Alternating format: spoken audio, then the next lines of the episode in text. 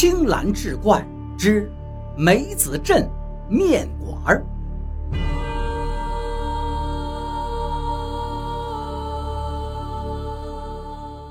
话说梅子镇有个面馆儿，面馆主人是一对年轻的韩姓夫妇，他们有一个活泼可爱的女儿小小，一家三口其乐融融。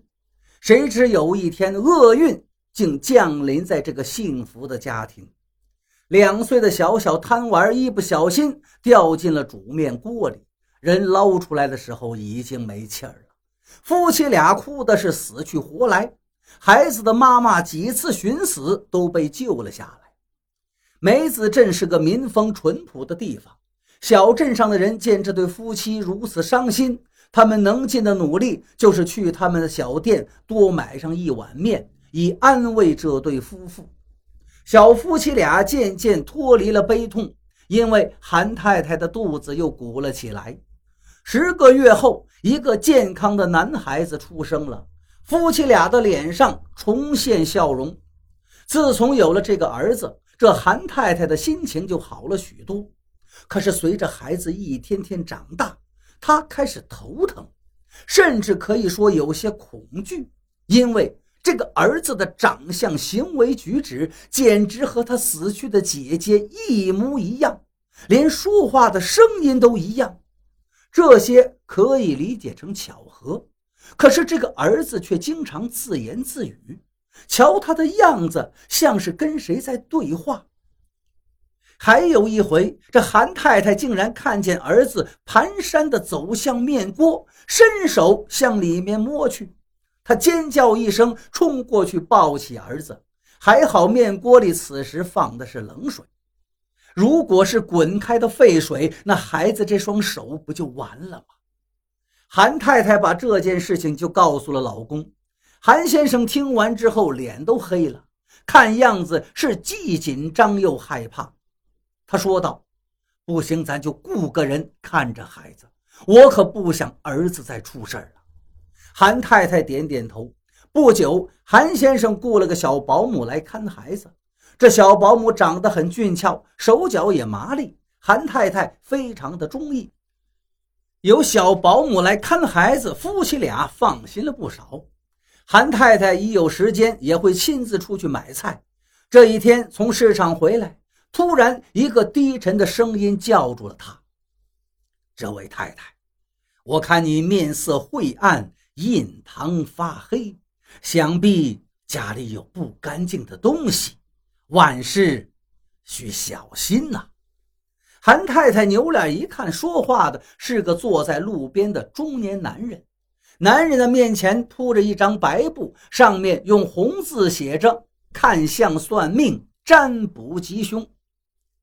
你瞎说什么？我能有什么灾祸呀？韩太太气呼呼地回了一嘴。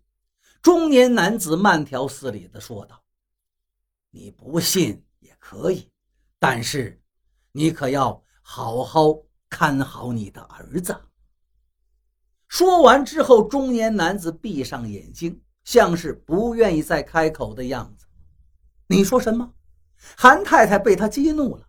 你儿子才有危险。说完，朝地上啐了一口就走了。韩太太回家之后，很快就忘了这件事儿。等晚上收工，却怎么也找不到儿子了，小保姆也不见了。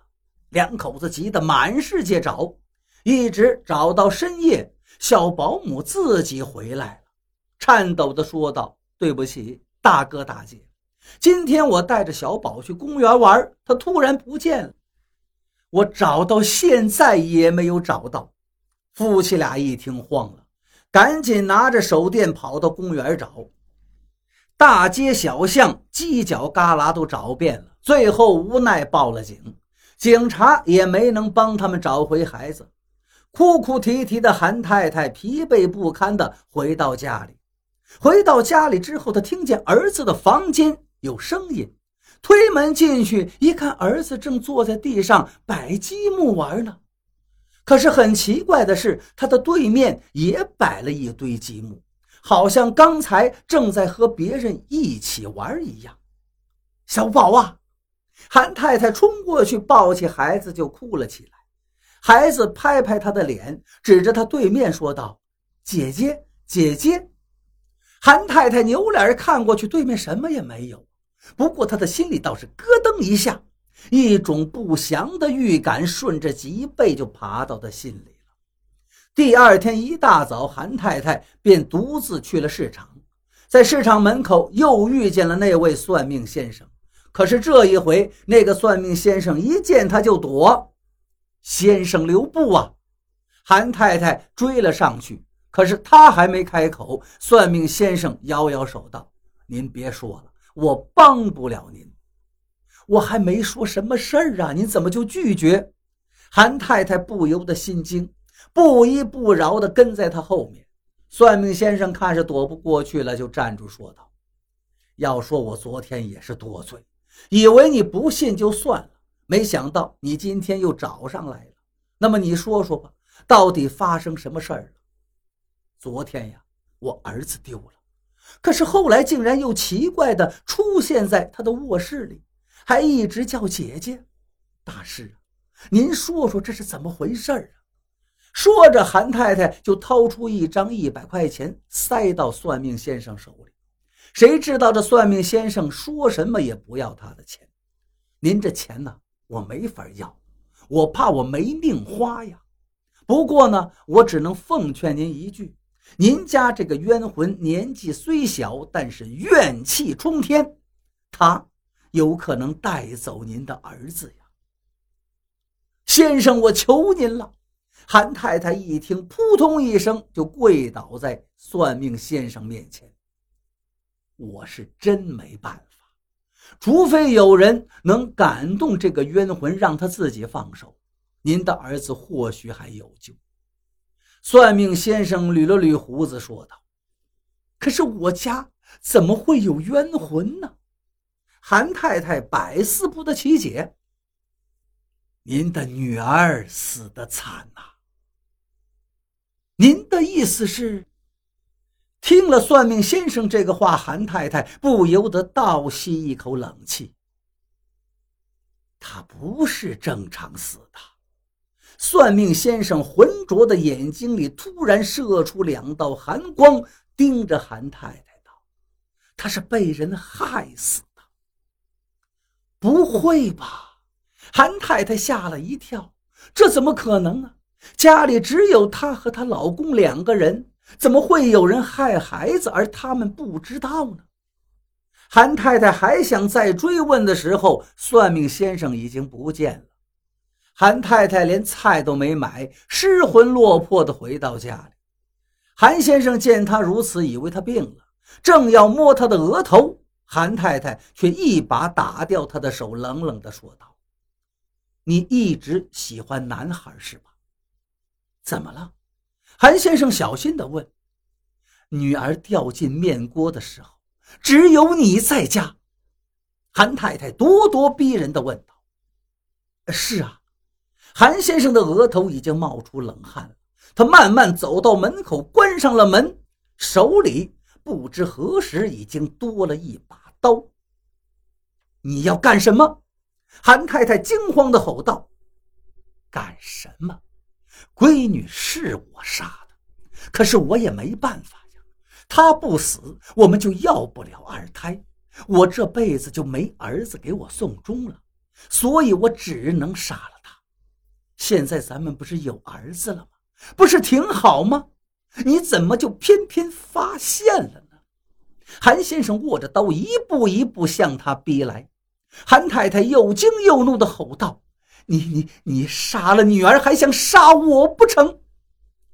我也没办法，你发现了这个秘密就保不住了，我只能杀了你。韩先生的刀高高举起，可就在这时，面锅突然自己沸腾了，一只小手在面锅里伸了出来，然后是胳膊，然后就是整个身子。他的每一个动作都发出噼里啪啦的响声，一张恐怖的小脸带着怪异的微笑。妈妈，他沉闷地叫了一声，嗖的一下站到了韩太太的面前。滚！韩先生发疯一样向孩子挥了几下刀子，可没想到，他这几刀没挥到女儿身上，全都刺在了自己的身上。女儿咯咯笑着，看着他疼得呲牙咧嘴，好像跟他做游戏一样。等到韩太太回过神来，这韩先生已经把自己扎得浑身是血。韩太太急忙报警，并且给精神病院也打了电话，警车和救护车都来了。伤痕累累的韩先生被送进了精神病院。不久，韩太太关了生意，回了老家。走时，她一手牵着儿子，一手拿着一把红伞。一路上，儿子不住地问：“姐姐为什么要待在雨伞里？”韩太太没有说话，但是她的脸色却是异常的苍白。